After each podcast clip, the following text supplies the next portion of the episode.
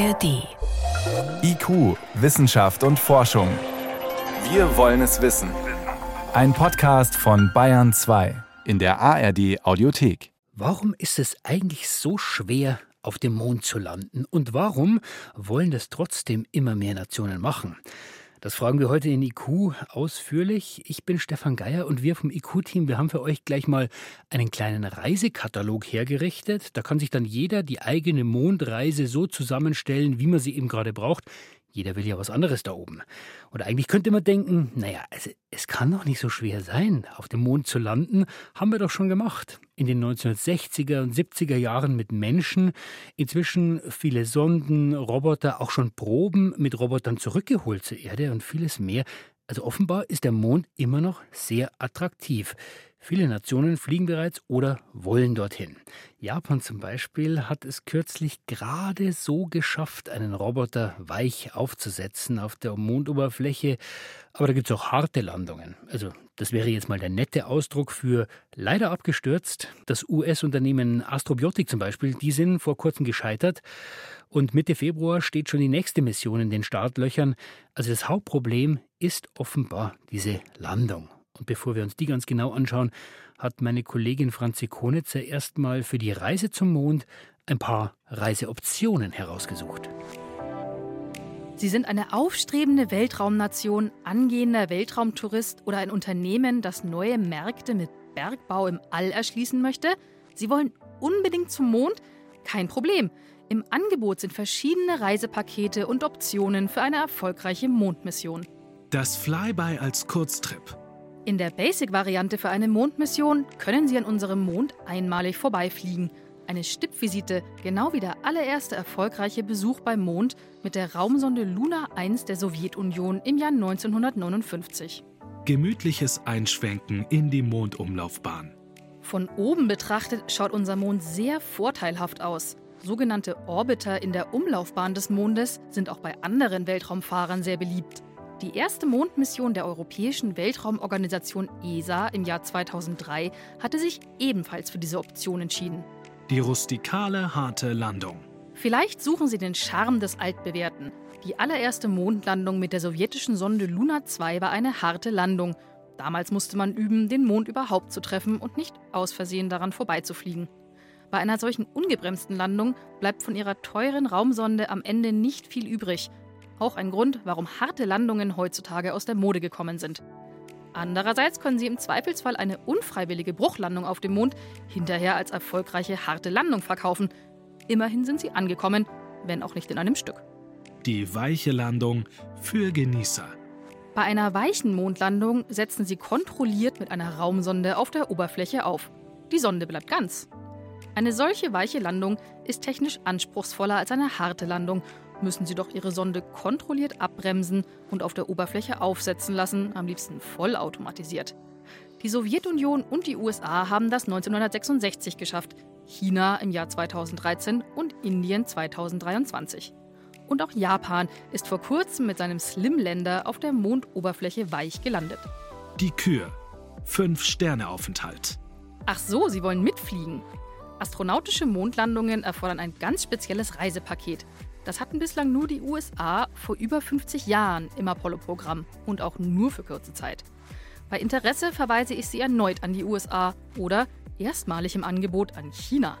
Beide Länder haben angekündigt, im nächsten Jahrzehnt mit Menschen zum Mond fliegen zu wollen. Also, wenn man zum Mond fliegen will, dann sollte man sich an eine dieser beiden Nationen wenden. Franzi Konitzer ist jetzt bei mir im Studio. Franzi, für welche Reiseoption, welche Reisevariante dieser Mondmission würdest du dich denn entscheiden?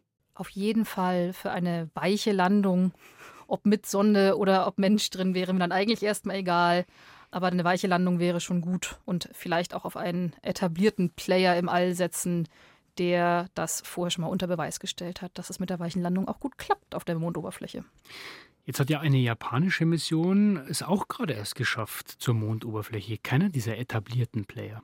Genau, Japan ist damit die fünfte Nation geworden, der eine weiche Mondlandung gelungen ist und hat mit seinem Slim-Länder auf der Mondoberfläche aufgesetzt, eine relativ kleine Raumsonde, aber Also es war keine Bruchlandung, aber jetzt auch kein voller Erfolg, weil Heißt? zum Beispiel die Energieversorgung über die Solarzellen klappt nicht. Also die Sonde zehrt von ihrer Batterie und äh, war dann damit recht schnell platt. Also ein Erfolg der weichen Landung, Japan als fünftes Land, hurra, aber auch kein völliges Happy End. Was ist denn eigentlich so schwierig an diesen modernen Mondmissionen, nenne ich es mal? Die USA sind ja auch weich gelandet und schon Ende der 1960er Jahre, sogar mit Menschen an Bord. Das hat ganz unterschiedliche Gründe, dass diese modernen Mondmissionen da ein bisschen Schwierigkeiten haben. Aber der erste Grund ist einfach Übungsbedarf. Das sind ja jetzt viele Nationen, Indien, Japan, die das zum ersten Mal machen. Die entwickeln ihre eigenen Technologien dafür. Oder auch ein US-amerikanisches Privatunternehmen ist da ja kürzlich gescheitert. Da gab es einen Treibstoffleck an der Sonne, die hat es gar nicht bis zum Mond geschafft. Das ist halt Übungsbedarf. Auch die USA und auch die Sowjetunion, die damals in den 1950er, 1960ern schon mit Mondlandungen unterwegs waren, die mussten das auch erstmal üben. Da gab es also schon ordentlich Pleiten, Pech und Pannen und das ist jetzt einfach auch der Fall. Das heißt, wir haben ganz unterschiedliche Player auch auf diesem Markt. Also auf der einen Seite die, ich nenne es mal, alten, etablierten Raumfahrtnationen, USA, China, Europa, Sowjetunion, heute Russland, aber eben auch neue, Indien zum Beispiel und dann eben auch immer mehr private Firmen. Genau, das sind immer mehr kommerzielle Unternehmen und viele von diesen kommerziellen Unternehmen sind US-amerikanische Unternehmen. Die haben von der NASA tatsächlich, also von einem sehr etablierten Player, haben die Aufträge bekommen, für die NASA Nutzlasten zum Mond zu bringen, weil die NASA derzeit mit ihrem Artemis-Programm ja wieder eine astronautische Mondlandung schaffen will. Und im Rahmen dieses Programms vergibt die NASA eben Aufträge an kommerzielle Unternehmen, für die eben Sachen zum Mond hochzufliegen. Und deshalb ist das für diese Unternehmen dann eben auch das erste Mal, dass sie das tun und äh, klappt dann halt eventuell auch nicht, so wie eben bei dem Mondländer des Unternehmens Astrobiotic, diesem Wanderfalken, der eben dieses Treibstoffleck hatte und damit in der Erdatmosphäre einfach wieder verglüht. Kann man nicht sagen, man muss es nur entsprechend vorbereiten? Das ist ein weiterer Grund tatsächlich, wenn ich jetzt eine Mission habe, wo ich wirklich Menschen zum Mond fliegen möchte, da darf natürlich, wenn möglichst, überhaupt nichts schief gehen. Wäre besser. Wäre besser. Während hingegen die jetzigen Mondmissionen, die sind oft sehr schlank, sehr klein. Die Nutzlasten sind auch sehr klein, zum Beispiel nur 90 Kilo im, im Fall von diesem Wanderfalken. Und deshalb ist da natürlich nicht so viel Redundanz eingebaut, also jetzt kein extra Triebwerk und keine automatische Fehlerkorrektur und so weiter, pipapo.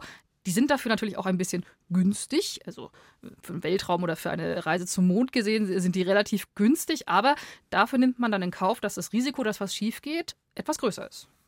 Und noch dazu kommt, dass die auch nicht mehr an den Stellen landen wollen, wo die Ende der 1960er Jahre gelandet sind. Das ist richtig. Die Apollo-Astronauten, dass diese ganzen Missionen waren alle in der Nähe des Mondäquators. Und das ist eine relativ, ja, ist relativ eben, ist kein schwieriges Terrain. Die jetzigen Mondmissionen haben als Ziel eigentlich alle den Südpol des Mondes. Und das ist ein relativ zerklüftetes Terrain, viele tiefe Krater, also auch von der eigentlichen Landung an sich her sehr viel herausfordernder als eben eine relativ ebene Fläche in der Nähe des Mondäquators.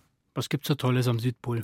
Hoffentlich Wasser und Helium-3. Also man hat Hinweise darauf gefunden, dass es am Südpol des Mondes in den tiefen Kratern wahrscheinlich Wasser gibt in Form von Eis. Und außerdem soll es äh, Helium-3 da geben. Das ist interessant für zum Beispiel Kernfusion, wenn man das wollen würde. Da müsste man es abbauen. Ja, also kurz gesagt, es, es, es gibt einfach Ressourcen auf dem Mond und die sind am Südpol und deshalb will man dahin. Das heißt, auch wenn Menschen dann irgendwann wieder zum Mond fliegen sollen, dann sollen die auch zum Südpol? Ja, die NASA möchte mit dem Artemis-Programm in die Nähe des Südpols. Deshalb sind auch diese kommerziellen Unternehmen, die für die NASA eben Sachen hochfliegen sollen, alle mit dem Ziel Südpol. Auch Japan ist jetzt in der Nähe des Südpols gelandet und auch China, die ja auch eine astronautische Mondmission anstreben, die wollen auch in die Nähe des Südpols. Also der Südpol des Mondes ist wirklich in. Da ist viel los. Jetzt hast du gesagt, äh, diese Robotermissionen, diese Privatmissionen, die sind günstig. Was heißt denn günstig für so einen Trip zum Mond? Günstig für einen Trip zum Mond ist zum Beispiel diese japanische Sonde Slim, der eben die weiche Landung mehr oder weniger geglückt ist. Die hat knapp über 90 Millionen Euro gekostet. Das ist Und dann billig. Das ist dann günstig. Billig, billig ja, günstig. Ähm, und zum Beispiel diese, diese gescheiterte äh, Mission des US-Unternehmens Astrobiotic, dafür hat die NASA dem Unternehmen rund 80 Millionen Euro gezahlt. Also günstig, hm, aber zum Beispiel eine astronautische Mission, die ja auch viel komplexer ist. Ich brauche eine größere Rakete, weil ich mehr Masse hochschicken möchte und natürlich mehr Tests, mehr Redundanzen, pipapo. Da bewege ich mich dann komfortabel im Milliardenbereich. Also allein die Entwicklung der Mondrakete, mit der das Raumschiff plus die Astronautinnen und Astronauten Richtung Mond befördert werden sollen, allein die Entwicklung dieser Rakete hat schon 24 Milliarden Euro gekostet. Das, das heißt, das Problem also, ist eigentlich der Mensch, der will atmen, der will essen. Der will atmen, der will essen, der wiegt viel, seine Lebenserhaltungssysteme wiegen viel. Aber unterm Strich ist es tatsächlich einfach so, je mehr Masse ich irgendwo hin befördern möchte, desto teurer wird das. Das ist ein guter Vergleich. Zum Beispiel die ESA, die Europäische Weltraumorganisation, baut derzeit auch eine Mondlandefähre namens Argonaut. Die soll Infrastruktur und auch Nutzlasten zum Mond bringen. Und diese Mondlandefähre soll aber bis zu zwei Tonnen Nutzlast transportieren. Zwei Tonnen versus jetzt die 90 Kilogramm von diesem Peregrine, von diesem Wanderfalken.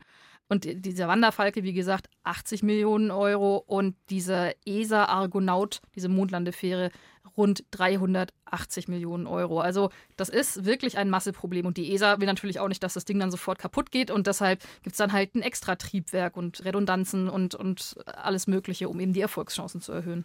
Das heißt, Franzi, kann man abschließend sagen, bei Mondmissionen, der Mensch ist der eigentliche Kostenfaktor? Ja, auf jeden Fall. Weil bei Menschen, selbst wenn du sagst, du kriegst einen Menschen mit nur zwei Tonnen Nutzlast äh, zum Mond, was nicht der Fall ist, dann brauchst du dann trotzdem noch sehr viel mehr Redundanzen, sehr viel mehr Tests, sehr viel mehr Checks. Da ist auch ein Beispiel eben das Artemis-Programm der NASA.